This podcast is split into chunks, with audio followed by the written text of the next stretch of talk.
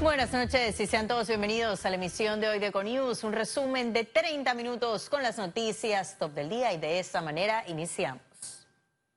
El presidente Laurentino Cortizo podría designar el reemplazo de la procuradora en sesiones extraordinarias. He visto Kenia Porcel, tras verse envuelta en el escándalo de los Varela Leaks, decidió poner su puesto a disposición a partir del primero de enero de 2020 para que inicie las investigaciones por los nuevos pinchazos. A quien el presidente de la República va a designar como procurador o procuradora.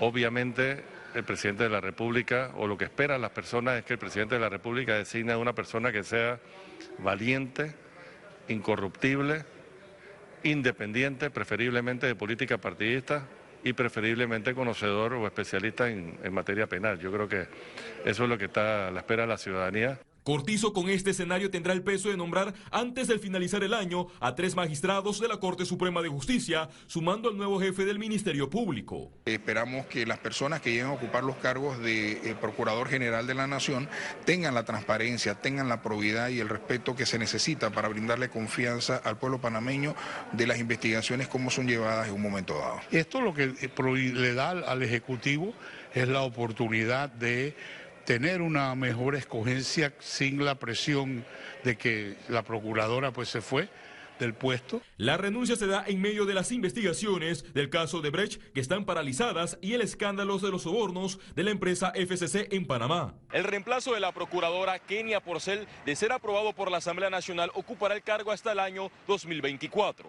Félix Antonio Chávez, Econius. Y el expresidente Juan Carlos Varela exhortó a los afectados por las filtraciones de comunicaciones a defender sus derechos.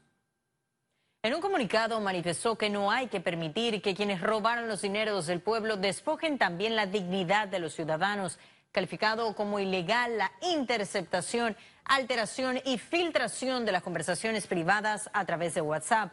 Según Varela, la intención del ataque es desviar la atención sobre los casos de corrupción y la lucha contra el crimen organizado. Agregó que se ha tenido como objetivo la renuncia de la procuradora Kenia Porcel y finalizó pidiendo disculpas a sus familiares y a los afectados. Y Panamá y Colombia instalarán un gabinete binacional, así lo acordaron los presidentes Laurentino Cortizo e Iván Duque durante su reunión.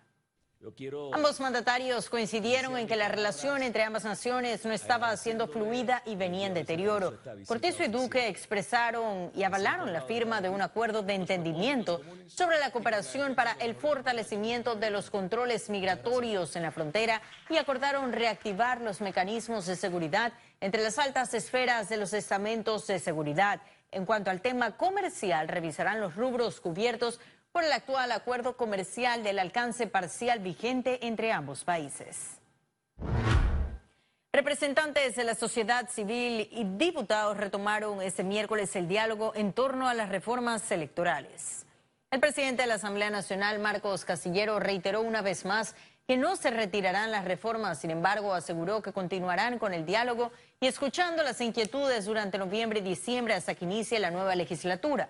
Miembros de las organizaciones pro familia tuvieron derecho de palabra en el hemiciclo. Y el Tribunal Electoral ya está elaborando los borradores de un decreto reglamentario de cara a un referéndum por reformas constitucionales. Aquí le contamos. El Tribunal Electoral informó que ya se prepara para un eventual referéndum sobre reformas constitucionales. Y ahí vamos a analizar durante todo el año 2020 en qué fallamos como país el sistema electoral que hay que mejorar, que hay que perfeccionar, cuáles fueron las fallas de las elecciones que detectamos en el 2019. Este miércoles, durante la decimocuarta reunión interamericana de autoridades electorales, manifestaron que las elecciones presidenciales 2019 celebradas en la región dejaron varias lecciones como garantizar paridad de género y financiamiento de campañas. Uno, la necesidad de que las autoridades electorales se mantengan autónomas e independientes. Dos, atender el asunto del dinero en la política. Tres, las redes sociales y la participación de las mujeres, fundamentalmente.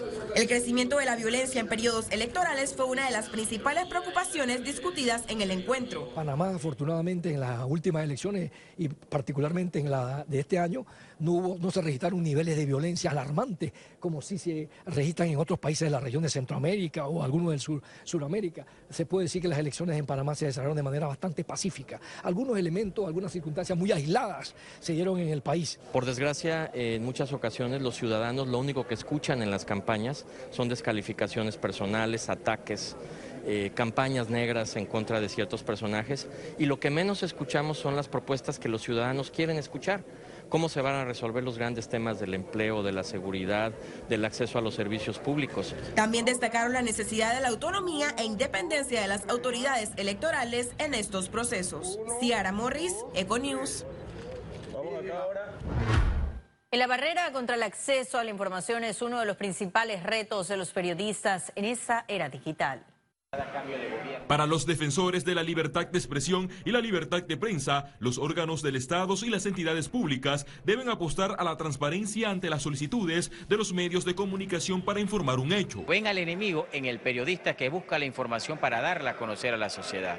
El desafío es ser éticos, ser honestos, ser transparentes y continuar informando a la comunidad porque la información sigue siendo el poder de verdad y absoluto. Para Eduardo Quirós, aunque la tecnología ha avanzado con el uso de las redes sociales, la sociedad siempre apostará a la credibilidad de los medios tradicionales. Sin embargo, al final el ciudadano valora el trabajo del periodista, valora el trabajo del que investiga del que valida la información, del que busca fuente, del que está en la calle eh, convalidando los datos. En Panamá se conmemora el Día del Periodista en honor a Gaspar Octavio Hernández, quien falleció el 13 de noviembre de 1918 en la redacción de La Estrella de Panamá. Félix Antonio Chávez, Econius. Economía. Y Panamá ocupa la posición 64 en el ranking mundial sobre dominio del inglés con baja calificación. Education First lanzó la novena edición anual de su índice de dominio del inglés. En el examen analizaron datos de 2.3 millones de hablantes no nativos de inglés en 100 países. Ese año Holanda encabezó el ranking, mientras que Panamá en la posición 64 continúa reflejando bajas calificaciones. Expertos analizaron la evaluación como preocupante debido a que dominar ese idioma permite mejores oportunidades laborales entre los 19 países latinoamericanos incluidos. Panamá está en la posición número 15 en el lanzamiento de los resultados. Education First entregó un reconocimiento a la Universidad del Istmo por ser el mejor colaborador de la investigación.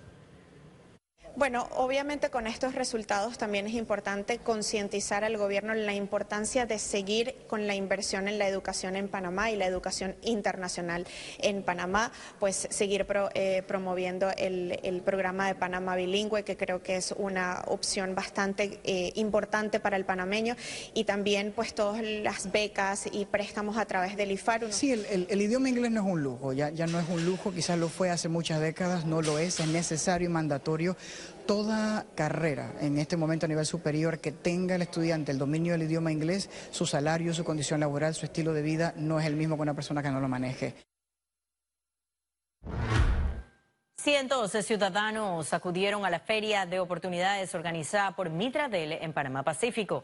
En esa feria operaron más de 400 empleos en las áreas de recursos humanos, auxiliares de bodega, abastecimiento, finanzas, entre otros puestos. Además, había programas de cooperativismo, emprendimiento y capacitación por parte del IPACOP, AMPIME y el INADE. Informaron que de la larga fila también fueron reclutados aspirantes a ingresar a las filas de la Policía Nacional. Esta se trató de la última feria de oportunidades del año 2019. Mira, nosotros somos bien responsables cuando hablamos de cifras. Nosotros manejamos la cifra que nos dice el Instituto Nacional de Estadística y Censo, que es el 6.4% de desempleo a nivel nacional. Pero sí hemos sido también responsables y hemos dicho que nuestra experiencia en la realización de las ferias de oportunidades nos indica que este porcentaje está por encima de lo que estamos manejando en estos momentos. Y ahora sí ha llegado el momento de conocer un resumen de la jornada bursátil de ese miércoles 13 de noviembre. Adelante. El Dow Jones cotizó en 27.783 con 59 puntos, sube 0.33%. El IBEX 35 se situó en 9.194 con 50 puntos, un descenso de 1.21%, mientras que la Bolsa de Valores de Panamá cotizó en 459 con 92 puntos, no tuvo variación porcentual. Ahora veamos en detalle el volumen negociado en la Bolsa de Valores de Panamá.